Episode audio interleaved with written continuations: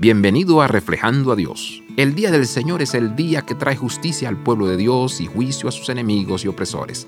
Esta descripción de el día del Señor se repite a lo largo de las Escrituras. Aquellos que están en el poder obrando en contra del pueblo de Dios no estarán en el poder por siempre. Ellos no pueden ver el próximo vuelco de poder, incapaces de ver o imaginar algún otro poder que el que ellos han establecido. Este cambio aparecerá inesperadamente como el ladrón en la noche. Se les dice a los cristianos que el día del Señor también traerá esperanza presente. No solamente estamos designados a sufrir la ira, sino que la esperanza de este mundo celestial de nuevo orden nos permite perseverar y mantener nuestros ojos atentos a las formas en las que podemos ser fieles y amorosos hasta ese día.